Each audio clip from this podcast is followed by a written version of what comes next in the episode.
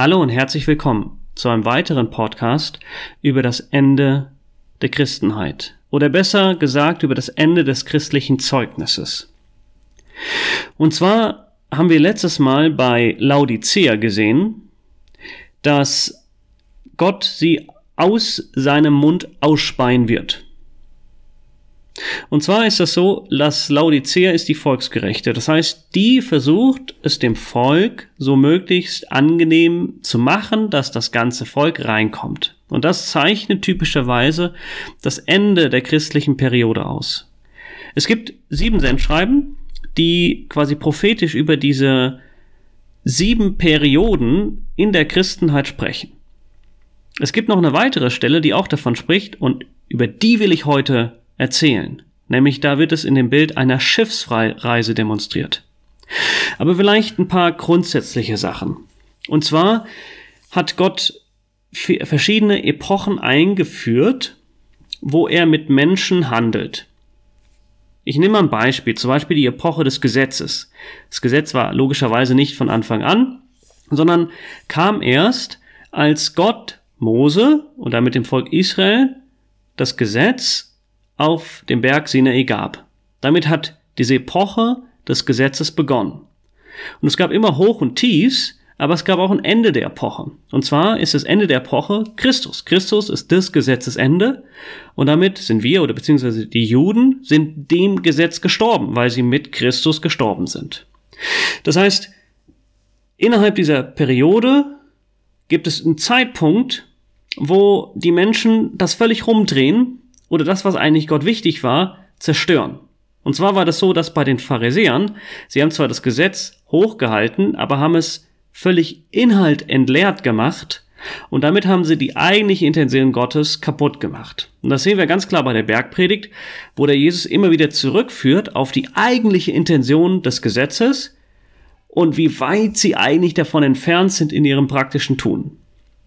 Und Gott beendet so eine Periode immer mit Gericht, das heißt, dass das, was er eigentlich gegeben hat, nimmt er weg. Und macht es offensichtlich, weil vorher der Mensch es bereits kaputt gemacht hat. Und jetzt die spannende Frage, was ist das denn jetzt eigentlich beim, bei der Christenheit? Bei der Christenheit hat Gott sich quasi neu präsentiert. Also er hat die aus der Epoche des Gesetzes, wenn jemand typischerweise wirklich eine echte, lebendige Beziehung zu Gott hat und auch vor Gott seine Sünden bekannt hat und umgedacht hat, das heißt Buße getan hat, nimmt Gott ihn und führt ihn zu einer neuen Beziehungsebene ein. Quasi gibt ihn eine Art neuen Vertrag. Ich kenne jetzt kein besseres Wort, das das beschreibt, aber Christus ist das Gesetzesende, aber hat uns mit ihm verlobt. Das heißt, es ist eine neue, höhere Beziehungsebene, die wir jetzt mit Gott haben, nämlich eine Verlobung mit Christus. Und wir erkennen mehr von Gott. Wir haben einen größeren inneren Reichtum. Wir haben mehr Wissen und damit auch mehr Verantwortung, aber doch eine ganz andere Art von Beziehung. Ist klar, ne? Ich sag mal, ein Chef und Knecht oder ein Arbeitnehmer, ja, der wird mit dem anders umgehen als ein Mann und eine Frau. Ist was völlig anderes. Und trotzdem hat eine Frau irgendwie eine höhere Verantwortung, auch wirklich zu erkennen, was will denn ihr Schatzi, als vielleicht das ein Sklave hat, weil er empfängt ja nur Befehle und führt sie aus. Und genauso ist es auch bei uns. Das heißt, Gott gibt dieses Wort an neue, echte, lebendige Menschen, und sagt ihnen, was ihm wirklich wichtig ist. Und sie zeugen davon Richtung der Außenwelt. Also klar, das Volk Israel hat davon gezeugt, dass sie ein Volk Gottes sind und wenn sie dem Gesetz gehorchen, wird Gott das segnen. Und genauso ist bei der Christenheit, die ist quasi wie so ein Abstrahl der Sonne, wie so ein Mond, wie es in 1. Mose beschrieben wird. Und sie zeugt davon, dass sie lebendig mit einer Beziehung zu einem lebendigen, echten Gott stehen. Und Gott gibt ihnen quasi Kraft, und auch Ausstrahlungskraft gegenüber der Welt, dass die Welt erkennt, oh, sie sind eins, zum Beispiel, was Johannes 17 auch zeigt. Oder dass ihr wirklich meine Jünger seid, wenn ihr einander liebt, wie es bei Philadelphia auch weit, auch war. Das heißt, die zeigen immer was. Und das Ende ist immer, dass der Mensch das, was eigentlich Gott gegeben hat, eigentlich innerlich aushöhlt oder kaputt macht und Gott es dann offensichtlich wegnimmt. Das ist das Gericht. Und das geschieht auch am Ende der Christenheit. Klar, man kann natürlich sagen, das ist auch bei der Hure Babylon, wie sie in der Offenbarung beschrieben wird, das ist das Ende des christlichen Zeugnisses, weil sie eine Hure geworden ist, quasi nicht nur eine Verlobte, sondern sie ist, hat sich mit den ganzen Königen ins Bett gelegt und ist total politisch ähm, verseucht und moralisch korrupt. Aber es geschieht schon vorher. Nämlich Laodicea, da gibt's wirklich noch echte, wahre Gläubige, wo der Herr an der Tür steht und klopft. Und sie ihm auch Abend äh, einlassen und er mit ihnen Abend isst. Das ist bei der Hure Babylon nicht mehr so. Das heißt, was hat jetzt Gott wirklich gegeben? Gott hat die Offenbarung über sich selbst gegeben. Ich sage mal, wir nennen das Lehre. Lehre ist jetzt nichts Langweiliges, sondern Lehre heißt eigentlich nur, wie du mit Gott in Beziehung steht und wer Gott ist. Das ist Lehre. Und alles andere ist vielleicht ein nettes Gedankengebäude, aber es führt immer damit zurück, wer ist eigentlich Gott und wie stehst du mit ihm in Beziehung. Egal, ob es jetzt die Lehre der Versammlung ist, weil es ja die Kirche oder die Versammlung Jesu Christi ist, wo er das Haupt ist, wo wir in Beziehung mit ihm stehen. Zum Beispiel wie Mann und Frau. Oder Bräutigam und Braut, besser gesagt.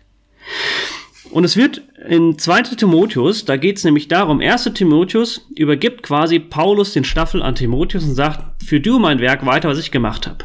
Und bei 2. Timotheus ist es typischerweise so, dass alles schon den Bach runtergegangen ist, es ein großes Haus gibt, was aber total verseucht ist, nicht von Corona, sondern eben von bösen Lehren von äh, Hymenäus und Philetus, die gesagt haben, die Auferstehung ist bereits geschehen und haben den Glauben zerstört. Und dann heißt es, geh davon hinaus. Das heißt, dieses große Haus ist bereits kaputt, durchseucht und geh da hinaus, damit du mit Gott alleine oder mit denen, die auch hinausgegangen sind aus dem großen Haus der Christenheit, wirklich den Herrn anrufen kannst mit reinem Herzen. Und trotzdem gibt es danach noch die Warnung, das heißt, obwohl du vielleicht eine echte wahre Beziehung zu Gott hast, soll er trotzdem das Wort predigen. 2. Timotheus Kapitel 4 Vers 2. Predige das Wort, halte darauf zu gelegener und ungelegener Zeit, überführe, weise ernstlich zurecht, ermahne mit aller Langmut und lehre.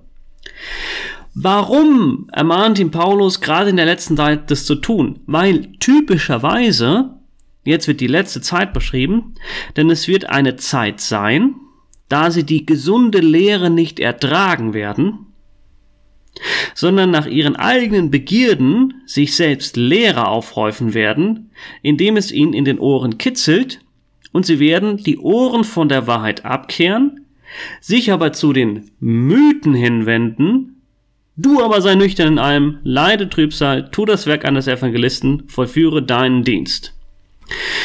Das heißt, es wird eine Zeit geben, wo das, wie man, wie Gott eigentlich ist, und wie man in Beziehung zu ihm steht, es weggeworfen wird. Klar, das gab schon immer. Aber nicht, dass das Volk sich selbst Lehrer aufgehäuft hat, ja, sondern da gab es einfach Instituten, die das gemacht haben, die Kirche, und die haben das runtergepredigt. Aber das Interessante hier ist jetzt, dass die Volksgerechte, das Volk selbst, also die christliche Masse, die sucht sich selbst die Lehre aus. Wie denn? Na, du kannst doch in die Gemeinde gehen, wo du willst, mittlerweile. Du wirst nicht, der wird, damals beim Mittelalter konntest du das nicht. Da warst du in der katholischen Kirche oder in der, in der Kirche fertig. Und jetzt, das heißt, du gehst dahin, wo es dir am besten gefällt. Und wo der Lehrer dir am meisten in den Ohren kitzelt.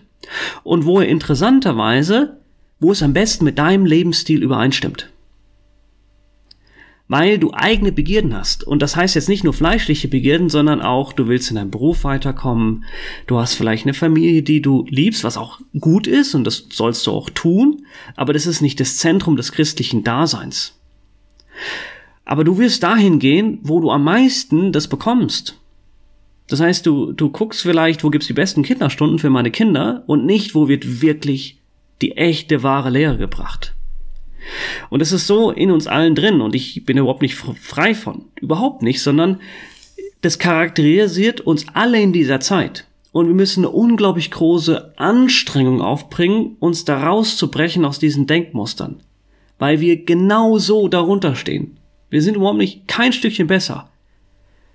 Sondern, wenn du es hörst, umso mehr musst du jetzt drüber nachdenken, weil du die Verpflichtung hast und du wirst dir trotzdem die Gemeinde aussuchen, die am meisten dir in den Ohren kitzelt und die am meisten zu deinem Lebensstil passt, weil sie dich am wenigsten verurteilt und du am wenigsten Energie brauchst, vielleicht dich zu ändern. Das ist typisch für unsere Zeit. Auf Kosten der Wahrheit. Du sollst dich in der, in der, Gemeinde, wo du bist, überhaupt nicht unwohl fühlen, ja. Und auch, ich glaube trotzdem, dass es in Laodicea einzelne kleine Gemeinden gibt, die trotzdem so eine Art christliche, wirklich ein christliches Zeugnis haben, auch vor der Welt. Ja, weil sie den Tod des Herrn verkündigen und weil sie eine kleine Kraft haben, weil sie eine geöffnete Tür haben, sie machen vielleicht irgendwie evangelistische Dienste, weil sie wirklich noch verstehen, was Versammlung bedeutet, was Gott da wirklich mit, mit meint und diese ganzen Dinge. Da gibt es noch, ich sag mal, wirklich kleine Gruppen, die machen das, vielleicht haben sie nicht alles verstanden, aber die sind wirklich noch ein Zeugnis davon. Und jetzt komme ich zu der Schiffsreise. Und zwar ist es so, dass Gott häufig Geschichten erzählt, um Dinge uns mitzuteilen, die, wenn er uns konkret mitteilt, wir vielleicht gar nicht verstehen würden. Und am Ende der Postgeschichte, wo es die ganze Zeit darum geht, wie hat damals der auferstandene Herr durch den Heiligen Geist in den Gläubigen gewirkt, dass das Wort, die Lehre wirklich sich in ihnen entfaltet hat. Und wirklich immer klarer wurde. Und jetzt, wenn die Apostelgeschichte zu Ende geht, es ist ein offenes Ende. Das sehen wir ganz klar, wenn wir den letzten Satz lesen, ja. Ähm, oder Kapitel 28, Vers 30. Er aber blieb zwei ganze Jahre in seinem eigenen gemieteten Haus. Das heißt, Paulus war unter Anklage. Und es war so, wenn zwei Jahre lang die Ankläger nicht gekommen sind, dann musste der Angeklagte wieder freigelassen werden nach römischem Recht. Das heißt, ganz offensichtlich ist es nicht das Ende des Lebens von Paulus und auch nicht das Ende vom, der Geschichte, sondern es ist ein offenes Ende und das sehen wir. Ähm, und zwar daran, und er nahm alle auf, die zu ihm kamen, und predigte das Reich Gottes und lehrte mit aller Freimütigkeit ungehindert die Dinge, die der Herr Jesus, die dem Herrn Jesus betreffen. Das heißt, es ist eigentlich überhaupt nicht, überhaupt kein Gericht, überhaupt kein Abschluss, nichts Neues kommt, sondern es ist einfach das, was er bereits sein ganzes Leben lang getan hat, tut er noch weiter. Aber im Kapitel vorher wird eine Schiffsreise beschrieben und die ist in, in, ich sag mal, wenn wir wirklich in die alten Schriften gehen, egal von wem, ist es eine, wenn nicht sogar die am besten überlieferste Schiffreise, die wir sehen. Und zwar geht es darum, dass Paulus gefangen genommen auf ein Schiff verladen wird. Das war so ein 40 Meter langes Schiff, was Weizen transportiert hat. Wahrscheinlich so 1000 Tonnen Weizen, also wirklich ein riesiger Bunker, wo 276 Menschen drauf waren. Also kein kleines Schiff. Und die Frage ist, wie gehen sie mit dem Wort des Paulus um? Und wie gehen sie quasi äh, mit dem, das Schiff spricht davon, es fährt durch die Welt, fährt durch die Nationen vielleicht, ja, und demonstriert etwas. Und was passiert mit diesem Schiff? Und es ist sehr interessant, diese einzelnen Epochen durchzugehen. Ich gehe mir die letzten zwei durch. Und zwar ist die vorletzte wieder, ist mal Philadelphia. Und zwar ist es eine Erweckung. Und das heißt es, Kapitel 27, Vers 33. Als es aber Tag werden wollte, ja, als die Sonne wieder scheinen wollte, kurz, vielleicht kurz bevor der Herr wiederkommt, die haben das wieder entdeckt dort, ja, ermahnte Paulus alles, Nahrung sich zu nehmen. Aha, also wieder ging es darum, nehmt Nahrung zu euch, das Wort des Paulus, wie gehen sie damit um? Lesen wir, heute ist der 14. Tag, dass ihr abwartend ohne Essen geblieben seid und nichts zu euch genommen haben. Das heißt, obwohl die 1000 Tonnen Weizen hatten, aber Weizen so roh essen ist vielleicht nicht so gut, aber haben sie nichts zu sich genommen. Ja, das zeigt so ein bisschen die Zeit, ähm, vielleicht auch der Ende der Reformation, wo zwar vieles Gutes hervorgekommen war, Nahrung war da, aber sie haben wirklich lange Zeit nichts zu sich genommen. Es gab keine Bibelkonferenzen, es gab keine wirklichen ehrlichen Bibelstudien aus dieser Zeit.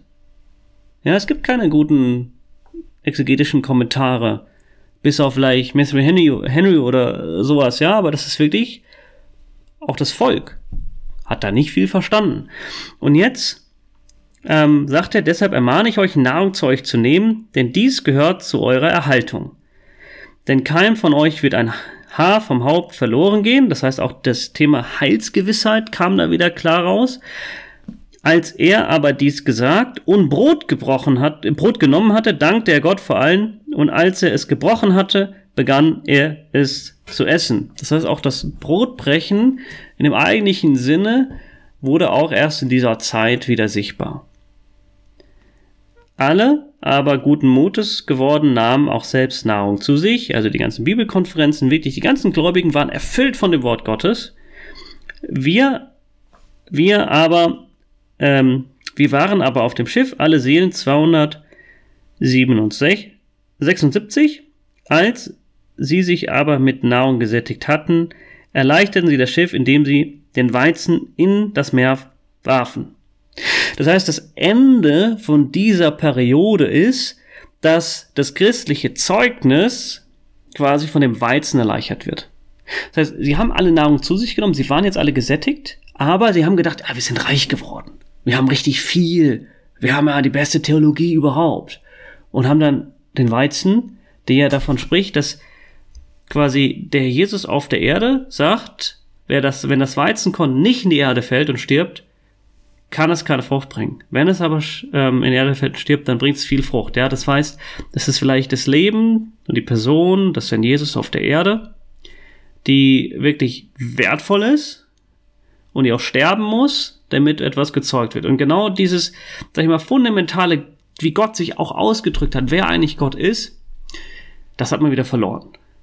Und zwar muss immer schauen über die komplette Christenheit. Nicht jetzt einzelne Gruppen, sondern die komplette Christenheit hat es wieder über Bord geworfen. Es gibt, sehr interessant, wenn man auf christlichen Büchertischen schaut, gibt es ganz viel über Ehe und wie erzieht man seinen Hund christlich und so weiter, aber sehr wenig wirklich echte, tiefe Schürfen von Nahrung, von Lehre, was bedeutet eigentlich die Stille an sich, von, von Kommentaren. Wirklich super wenig. Und genau das ist passiert. Das heißt, das ist bereits passiert. Und was ist als nächstes? Als es aber Tag wurde, erkannten sie das Land nicht.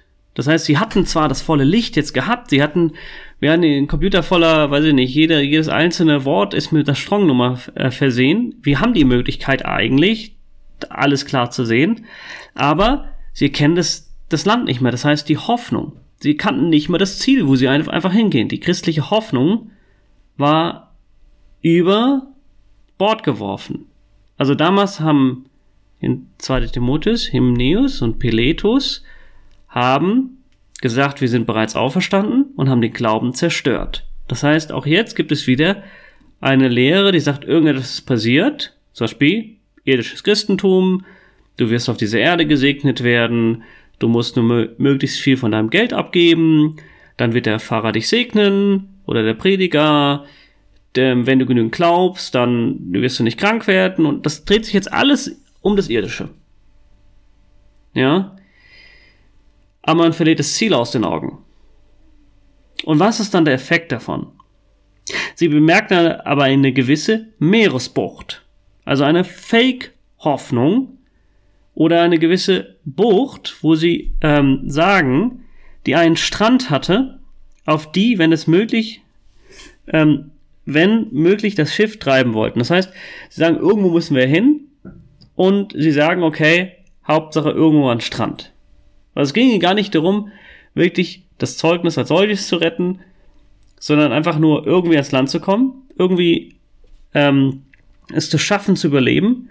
Und als sie die Anker gekappt hatten, also die Anker, die wirklich sie festgehalten hatten im Wort Gottes, und vielleicht ist es auch so, dass der Jesus dieser Anker ist, der hineingeht in das Heiligtum und uns wirklich diese Gewissheit gibt, wir, erstens, wir kommen bei Gott an, unbeschadet, und zweitens, Wir haben wirklich dort jemanden als Person, der auferstanden ist, der uns im Himmel vertritt. Und dieser Anker, der wirklich hineingeht in die himmlischen Örter, wurde gekappt. Ähm, und sie ließen es im Meer zurück und machten zugleich die Haltetower des Steuerruders los.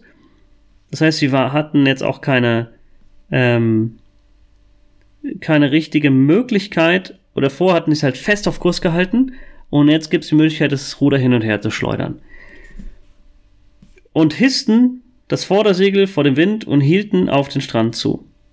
Das heißt, wirklich steuern konnten sie nicht mehr, weil sie gar nicht wussten, wie sie das machten, gar nicht mehr sich festgezurrt hatten, aber Hauptsache ein großes Segel und mit voller Kraft irgendwo drauf. Aber nicht wirklich die Fähigkeit zu steuern und zu justieren. Da sie aber auf eine Landzunge gerieten, ließen sie das Schiff stranden. Also sie kamen gar nicht bis ins Land. Und jetzt passiert's und das Vorderschiff setzte sich fest, also vorne sieht noch alles super aus und blieb unbeweglich.